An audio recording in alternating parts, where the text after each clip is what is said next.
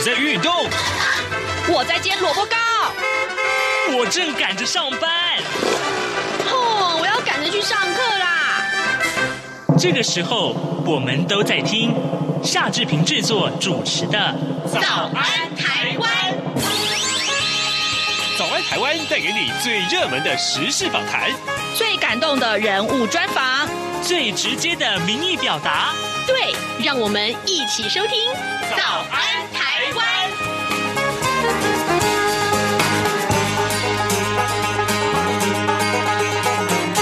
早安台湾，我是夏志平。今天是二零二一年的六月十五号，星期二。等一下，志平要连线专访侨务委员会的委员长童振源，请他为大家介绍疫情之下与侨胞的互动，以及海外华文媒体大奖即将开跑的讯息。马上就请您收听今天的访谈单元。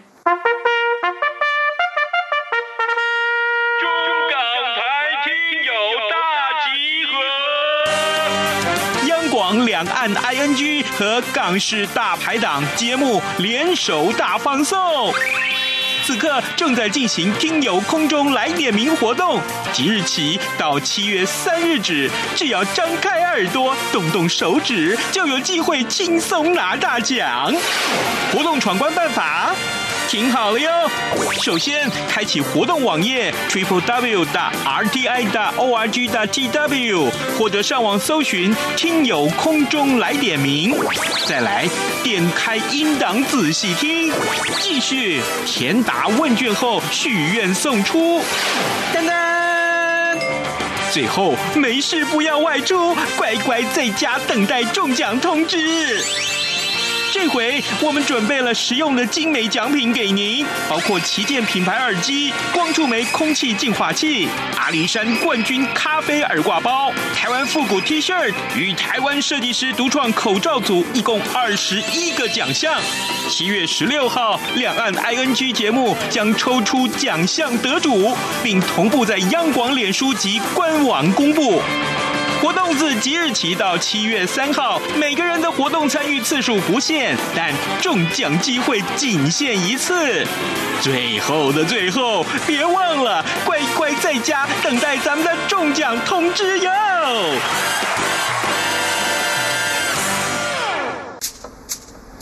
早安，台湾，你正吃着什么样的早餐？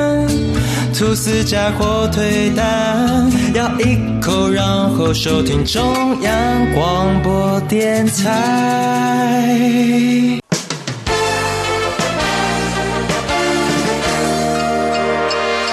早安，笔记本。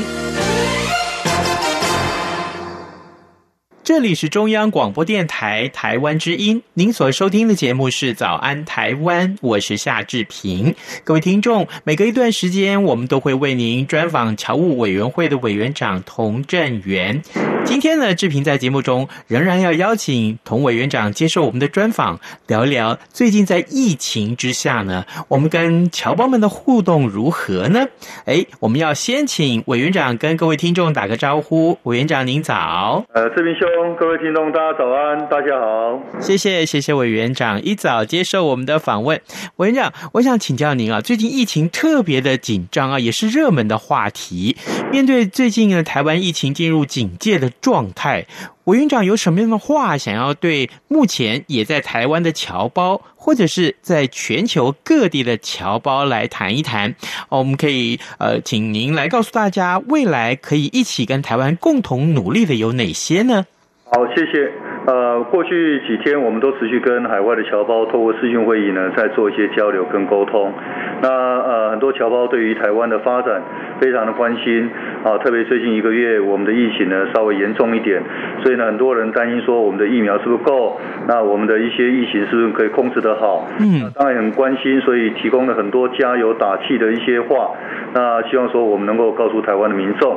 所以我想在整体来讲呢，海外可以分两个部分哦，一部分是在美国地区的一些侨胞，那另外一部分呢在亚洲地区的侨胞，在美国地区侨胞呢，他们慢慢的都已经在解封了，所以因为疫苗都已经打得差不多。所以很多人被隔离了一年，好居家上班一年的时间，所以很多人都透了一口气，好觉得可以走出家门，反而是有点不习惯，哦，所以要跨出这个家门这一步呢，看起来是有点呃这个非常的艰辛呐、啊，嗯哼，所以但是他们也很高兴，能够一年左右的时间能够开始往往外来走，所以这些侨胞呢都很关心台湾，啊，因为他们觉得他们过去有这样的经验，所以也希望。让台湾来了解说，这过程其实没有那么的呃辛苦，而是说大家只要遵守这样的防疫规定呢，应该很快就可以度过。哦，所以他们都很希望来分享他们在美国被隔离的一些经验。嗯，那另外一块比较麻烦的是在东南亚地区，因为东南亚地区的疫情呢持续呃在增加当中。好，所以这个过程当中，我们看到说东南亚地区持续在封城。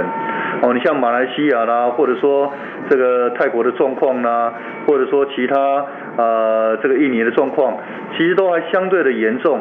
那以泰国来讲，现在每一天大概都有两三千人，甚至有时候高到最高在呃一个多礼拜前高达将近一万人。所以这个是一个当地呢相当啊麻烦的地方。那当时这些侨胞都很担心，那同时他们当地没有疫苗可以打，哦在这个。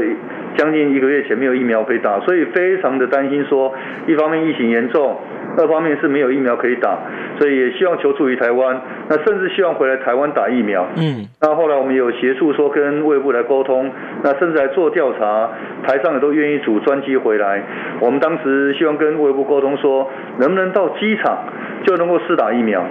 好。那这样的话，打完疫苗，你再隔离两个礼拜，那么在台湾再自由自在，呃一两呃几个礼拜，嗯，出来再打第二针。那当然打第二针之后，如果再留下也可以，但是如果真的忙，就可以回去侨居国。哦，所以这个事情本来也有一些转机，但是后来卫部评估之后呢，认为说还是有一些困难。啊，因为如果说今天在机场打了，那回到居家隔离的时候，万一发烧。或者有些呃类似的症状，那这时候到底是因为疫苗引起，还是因为这个有确诊的状况？所以这个会增加到医院就诊的风险。所以呢，后来这个卫部评估的风险呢，认为这样是太高，所以就不建议。所以这个情况呢，在很多侨胞呢都很希望哦，能够做一些这个啊便利的做法，但是卫部基于防疫的理由呢，所以目前还是有困难。那第三个呢是关于啊侨胞回来台湾，因为毕竟很多人在海外有打了疫苗，他们也希望说疫苗护照能不能尽快完成，好回到台湾能够缩短。这个隔离的时间，所以这些侨胞很多人在海外可能没有回来台湾一年两年的时间，所以他们也非常想念台湾。那所以呢，很希望说能够啊、呃，这个打完疫苗，然后都很健康情况下面，那能够回到台湾有疫苗护照，所以可以降低隔离的这个时程。好，所以这部分呢，我们也跟侨胞来说明说，目前确实还是有些困难。好，因为卫部呢还在评估当中。这个疫苗的有效性，因为万一如果这个打完疫苗还是有传染的状况，那这个会对台湾目前的防疫的这个做法呢，会有一些影响。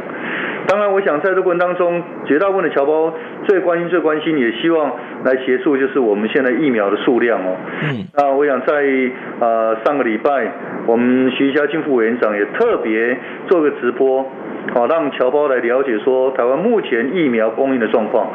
那真的，我们在目前来讲，确实短期内这一这一段时间疫苗比较少一点。好，不过如果六月这个不断的进口疫苗跟呃这个七月以后，如果说国产的疫苗也顺利，我想在目前来讲，侨胞所关切的问题大概就会获得舒缓啊。所以我想海外的侨胞都非常心系台湾，也愿意帮忙。那对于台湾内部的发展呢，都觉得呃希望能够尽尽一份力量。那当然在海外啊，他们也希望说未来能够多回来台湾。所以大概目前听起来有这几个方向。是各位听众，今天早上志平为您连线专访的是侨务委员会委员长童振源。当然，每隔一段时间，我们都会邀请委员长到中央广播电台来接受我们的专访哦。我们进录音室来录音。那但是呢，因为受到疫情的影响啊，最近呢，呃，央广做了一个决定，就是所有的受访者都没有办法到电台来，所以也很遗憾，也跟委员长致歉啊。我们只能用电话连线的方式而。而电话连线的方式，毕竟呃效果不会像在录音室里面录音啊，所以我们也要请各位听众能够多多包涵。不过刚刚委员长提到了关于疫情的部分，我相信呢，全球的侨胞啊，都跟台湾的民众一样，是非常关切在台湾疫情的发展的。而尽管疫情的变化莫测啊，但是侨委会各项的业务还是要在全球持续的去推动。听说去年呢，受到海外华文媒体热烈关注跟回响的海外华文媒体报道大奖，呃，今年度的这个征件活动就要开跑了。委员长，我想先请您啊，就是是不是也可以跟大家分享一下今年的竞赛呃项目里面新增加了哪些有别于以往的部分呢？好，谢谢士兵兄。其实你刚刚提到说现在用电话专访哦，嗯，那这让我回想到说我在泰国的期间，我们有将近三年时候，我们都是这样电话来专访，那真的是令人记忆深刻啊。嗯，好，那当然现在回到台湾之后呢，我们也希望啊能够把海外的一些防疫的成就或者良善的这些呃事迹，能够让更多哦全世界的华人啊台湾人啊我们国内的这个民众能够都知道。所以去年呢，我们首先举办一次海外华文媒体报道大奖。那当时我们就收到十二个国家啊八十九件的作品的报名。那确实呢，在这个过程当中，大家都非常的积极哈来参与。所以我们得到的一些报道内容跟影片呢，都相当不错。那今年呢，我们会一样就聚焦台湾，报道台湾，好，希望把台湾目前我们在国内的一些防疫，还有海外的一些华人啊，台湾人在国外所做的一些事情，能够透过华文媒体，能够往外来正面报道，好，让全世界都了解说，我们台湾人在海外啊所做出的一些成就，让这个良善力量被全世界都能看得到。那今年除了呃像去年一样有平面网络报道类跟广播报道类两项之外呢，今年新增了两个奖项。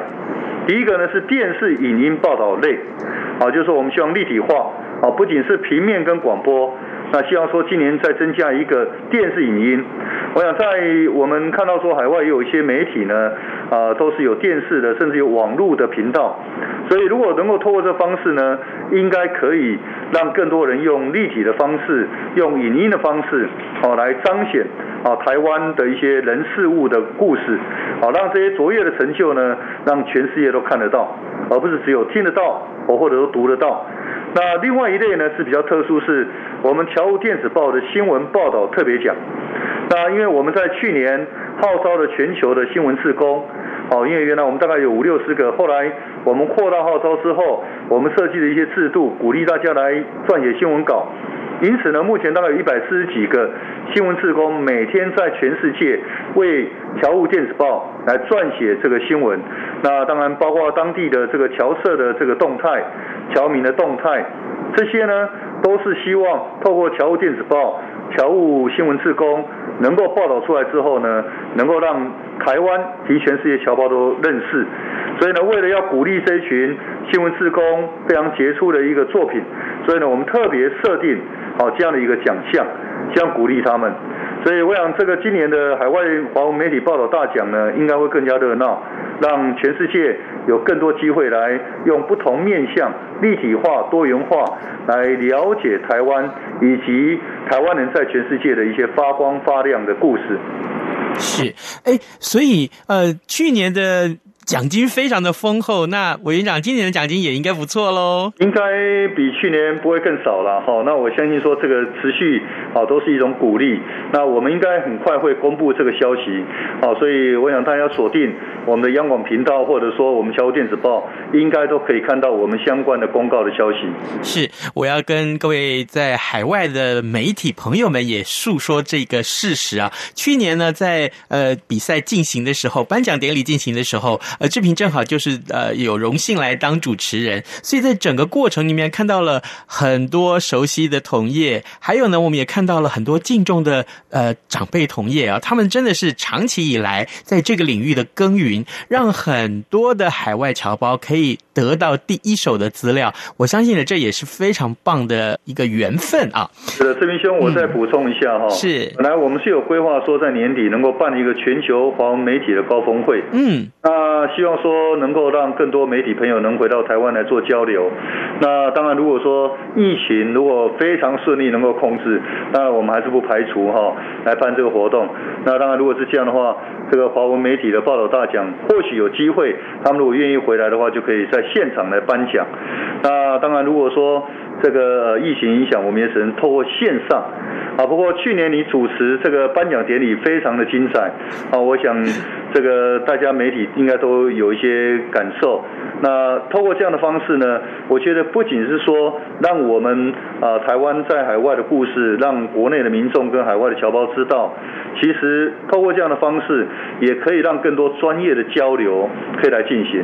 好，所以我们也很希望说，今年疫情能够很快的缓和下来，那说不定好还有一些机会，我们可以来办这样的一个高峰会，能够让更多海外的华文媒体的朋友回到台湾来做相关的交流。是，各位听众，今天早上志平为您连线访问的是侨务委员会的委员长童振源。我们请委员长呢跟大家分享了有关于疫情之下今年很受到瞩目，而且是去年的时候呢非常成功的这个海外华文媒体报道大奖，今年也会持续举行的。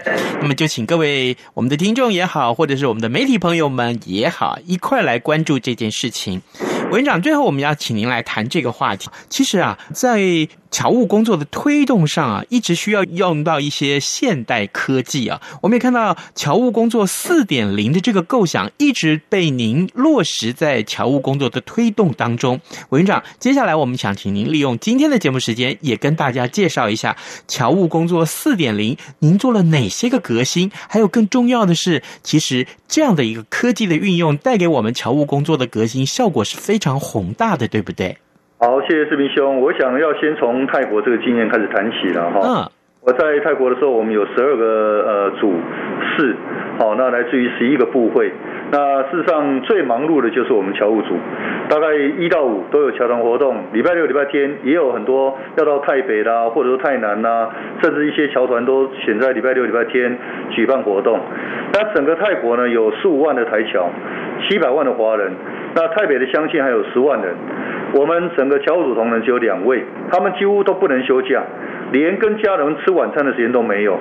那我在泰国期间，我们就努力，哦，透过一些整合的机制、数位的科技，能够把这样的工作，把它扩大服务的能量。所以我在回台湾人的之前，我告诉侨务组的同仁说，我希望他们做更多事，服务更多侨胞。好，但是要花更少的时间。这里面的关键就在于说，数位科技跟整合机制。那这个部分如果能够运用的话，那它就能够有更大的一个效率，好，更大的能量，好来推动。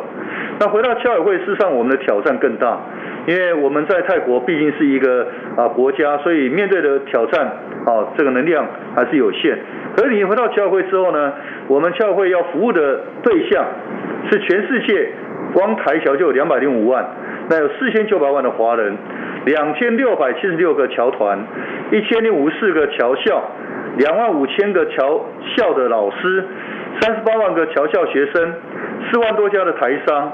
那么在台湾还有三万个侨生，跟十六万个海外的校友。这些之外，我们还有国内各级长官、立法院、监察院。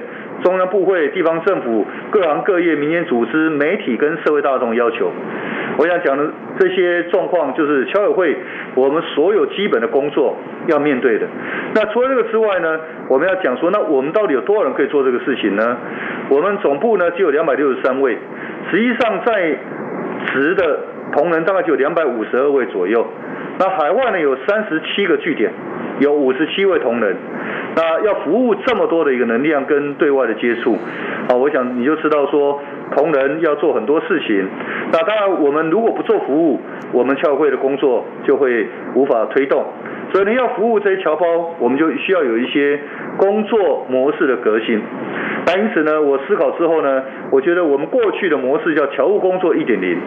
这所谓一点零，就是说我们要面对面的交流跟服务。当然，这样是最容易凝聚一些啊、呃、交流的情感。好，我相信这个也是服务的最基本的模式。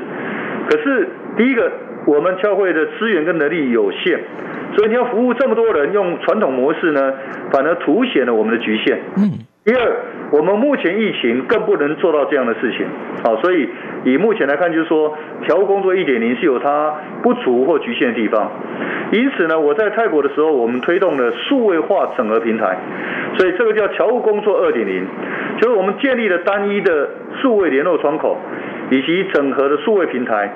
那通过这样的一个机制呢，我们就可以扩大能量来服务大家。所以我们整合了资讯。人脉跟资源，才有办法来扩大我们服务全球侨胞。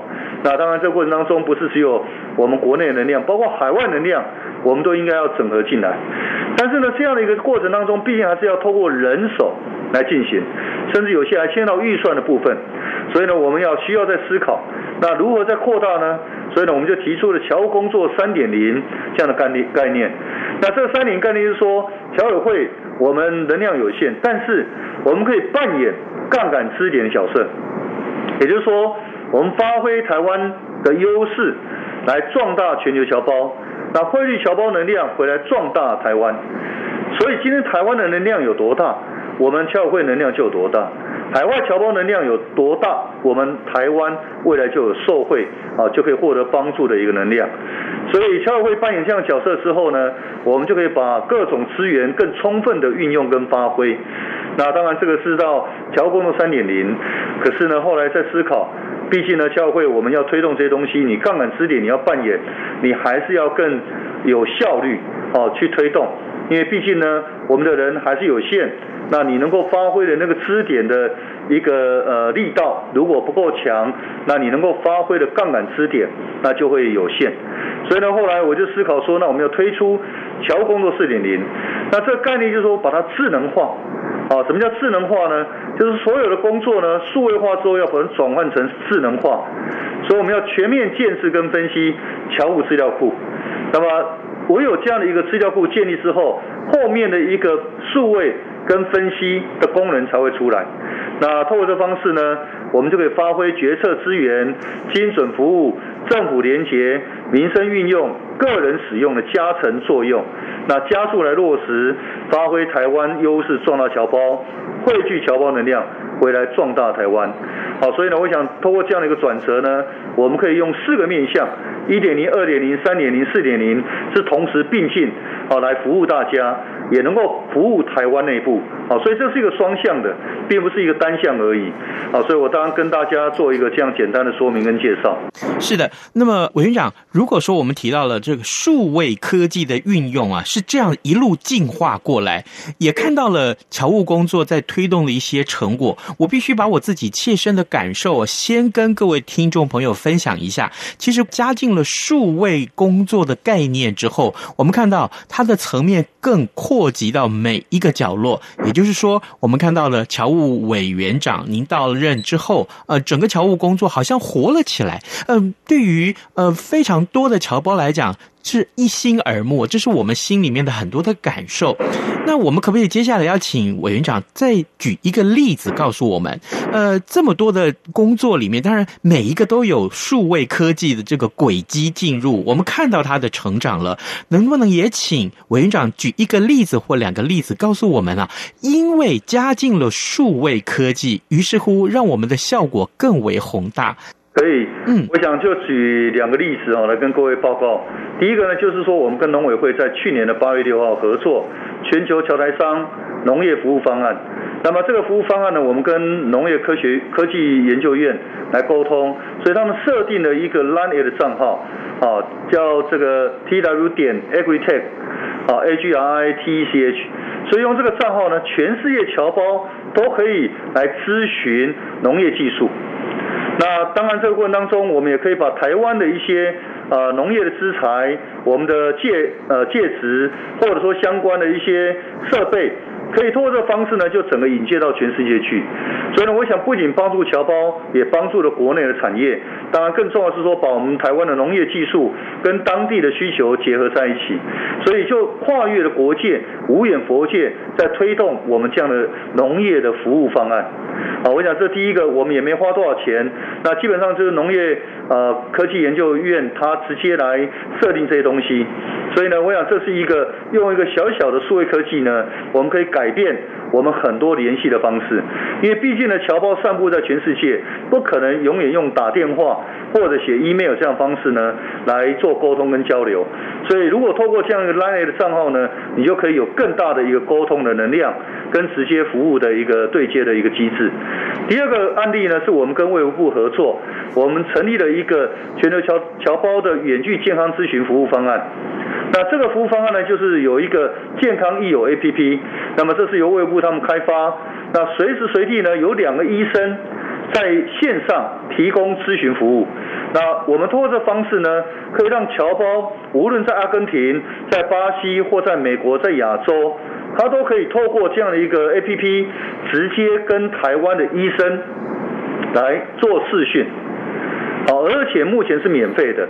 那目前我们因为台湾呃行政院刚提出试问四点零，那如果这个方案继续通过之后，那这个卫部呢也会继续继续提供免费的咨询给全球侨胞。所以我想可以看到说，透过这方式呢，如果侨胞有遇到一些健康或者疫情的问题，那可以透过这样的一个咨询呢，就可以让我们啊医生来提供相关的服务。所以这个就是一个数位科技打破了我们过去的国界的一个呃这个距离的障碍，当然也打破了时空，它是二十四小时提供服务的，啊，并不是说像我们在门诊的时间说早上九点到下午五点，好，类似这样的一个机制。所以我想这两个案例呢，就很清楚的说明。但未来呢，我觉得这还不够，我们希望把它变得智能化。所以未来有叫 RWD，哈，这是国发会他们所建立的我们的一个类似 APP 的模式。未来用这个模式呢，我们可以汇整各种资讯，啊，比如说今天台湾的一个纺织业要到泰国投资纺织业，那么泰国有多少纺织业的台商呢？我们可以通过这个平台，或许可以获得一些资讯。那这样的话，大家可以建立一个合作连结的关系，所以台商可以变成是一个引路人，也可以变成一个合作伙伴。那重点是要有一个平台，而这个智能化的平台才能够带领大家做各种交流合作，啊，或者说一些伙伴关系。是。好的，各位听众，今天早上之平为您连线访问侨务委员会委员长童振源，我们请委员长为我们呢，又花了比较多一点点的时间来跟大家叙述有关于打造侨务工作的四点零啊，我们融入了很多的数位科技，那这个数位科技呢，让我们的侨务工作的效果更为宏大，这也是我们很乐于看到的一个结果。事实上呢，我们也在节目的一开始先请委员长跟我们分享了在疫情之下，我们也有很多很多的作为。委员长真的是辛苦了，哎，不客气，好，谢谢士兵兄，也谢谢各位听众的收听，好，谢谢。哎哎，你知道吗？朝委会今年的海外华文媒体报道大奖开始征件喽！真的吗？没错，今年是以看见疫情下的华媒影响力作为主题，除了原本就有的平面、网络报道类。广播报道类之外呢，还增设了电视影音报道类哦。不止如此，还有全球新闻志工限定的侨务电子报新闻报道特别奖。只要你是侨务电子报的新闻志工，而且报道作品有在侨务电子报刊登过的，就可以报名啦。哇，奖项变多，报道被看到的机会也变多了呢。那参赛作品只要是聚焦台湾、报道台湾，而且是在限定刊播期间于中华民国境外媒体平台刊播就可以了吗？没错，赶紧把握时间，在八月十五号之前上网完成报名吧。那我赶紧上二零二一海外华文媒体报道大奖官网查询相关征件规范，网址 triple w dot o c a c media awards dot t w w w w 点 o c a c m e d i a a w a r d s 点 t w。以上资讯由中华民国侨委会提供。早安，台湾，你正吃着什么样的早餐？吐司加火腿蛋，咬一口，然后收听中央广播电台。各位听众，以上就是今天的早安台湾。仍然要提醒大家，疫情期间早安台湾节目居家作业方式录制内容，要请大家多多包涵录制的效果。谢谢您的收听，明天再会哦。